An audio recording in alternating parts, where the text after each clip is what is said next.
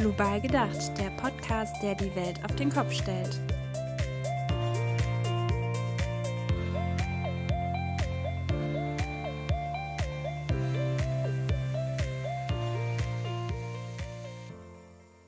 Global gedacht, global gesagt. Wovon wir reden, wenn wir sagen Entwicklungszusammenarbeit und globaler Süden. Die Welt retten, Armen helfen, Entwicklungshilfe leisten. Damit einher geht ein bestimmtes Weltbild. Warum sagt man nicht mehr Entwicklungshilfe?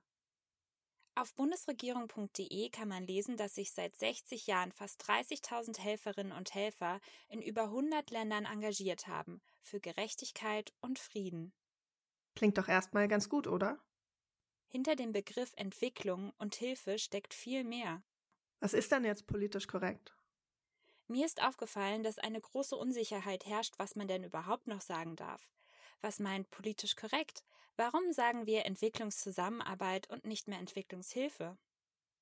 Ähm, okay, und was darf ich jetzt überhaupt noch sagen? Sich kritisch mit aktuellen Fragen zu beschäftigen, heißt auch, auf nicht diskriminierende Sprache zu achten.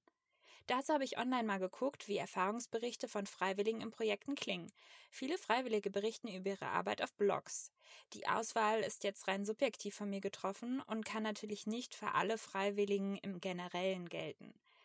Um niemanden an dieser Stelle vorzuführen, habe ich die echten Namen ersetzt und die Zitate wurden nachgesprochen. So schreibt zum Beispiel Sandra in der Regel bedeutet Internetzugang, dass ich mich gerade in einem Hostel in einer anderen Stadt in der Zivilisation befinde und dann meine kostbare Zeit lieber mit Unternehmungen verbringe. Nach einigen Kulturschocks im Dschungel hatte ich also nun eine weitere in Otavalo. Internet und Strom wird gesellschaftlicher Fortschritt und Zivilisation zugeordnet, während das Leben im Dschungel auf einmal rückständig wirkt. Nur weil es für Sandra eine neue Erfahrung ist, kann sie nicht für alle sprechen. Das schreibt sie auf ihrem Blog auch selbst. Und sie setzt bestimmte Begriffe in Anführungszeichen. Trotzdem merkt man in den Texten eine Sprache, die bestimmte Bilder reproduziert. Alicia schreibt Namibia liegt in einer der ärmsten Regionen des Landes. Der Sportunterricht an der Grundschule ist leider nicht selbstverständlich. Primäres Ziel ist es, den Kindern Werte zu vermitteln. Okay, soweit erstmal Ihre Beschreibung, die alles andere als wertfrei ist. Sie spricht von Geld, Bildung und Werten. Alles Kategorien, in denen Alicias Herkunftsland Deutschland für sie weiterentwickelt scheint. Auch dieser Gedanke ist in die Jahre gekommen und schlichtweg überholt. Bis in die 1980er Jahre wurde die These der nachholenden Entwicklung weiterverfolgt. Der Gedanke, mit genug westlichem Know-how würden sich Tradition und Kultur weiterentwickeln. Aber wer und was soll sich entwickeln? Modern gleich fortschrittlich und der Zukunft zugewandt, traditionell gleich unterentwickelt und rückschrittlich. Als ob das westliche Know-how die Lösung für alles wäre. Auf Deutschlandfunk Kultur bin ich auf folgendes Zitat von der kenianischen Menschenrechtlerin Fatum Abdukadir Adan gestoßen, das zeigt, warum kurzfristig Hilfe auch langfristig Abhängigkeit bedeuten kann. Die Dürre kommt immer wieder. Die Gemeinden hier hatten mal ihre eigenen Überlebensstrategien, aber die sind weitgehend verschwunden. Die Leute sagen, warum soll ich überhaupt noch etwas anbauen, wenn es ohnehin Hilfslieferungen gibt? Ziel von Entwicklungszusammenarbeit ist der langfristige Abbau von weltweiten Gefällen in allen Lebensbereichen. Die Umsetzung soll in partnerschaftlicher Zusammenarbeit erfolgen, nicht Hilfe. Auch bei Hilfe zur Selbsthilfe kommt es ganz drauf an. Wichtig ist außerdem zu verstehen, dass die sogenannte Unterentwicklung nicht Folge von strukturellen Faktoren ist. Wo spürt man denn noch Kolonialismus? Als Folge des Kolonialismus sind ehemals kolonialisierte Länder abhängig von den sogenannten industrialisierten Ländern.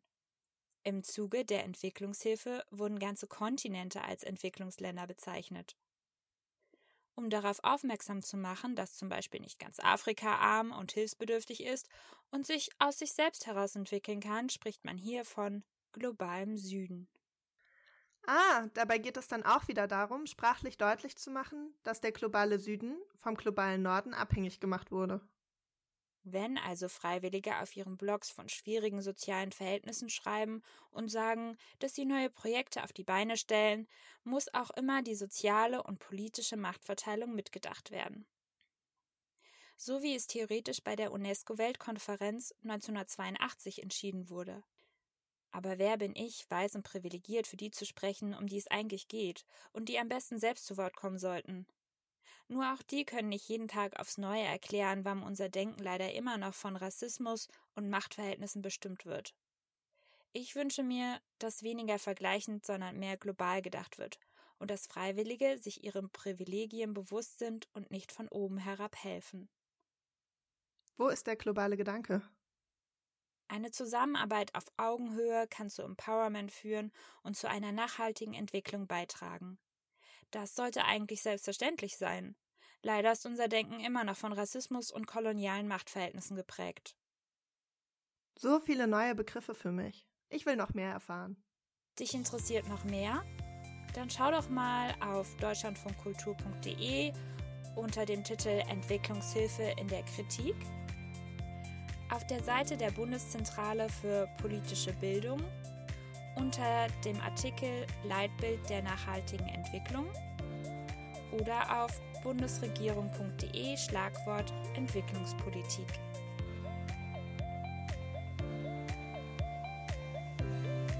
Global gedacht, der Podcast, der die Welt auf den Kopf stellt. Dieser Podcast wird gefördert von Brot für die Welt und katholische Fonds.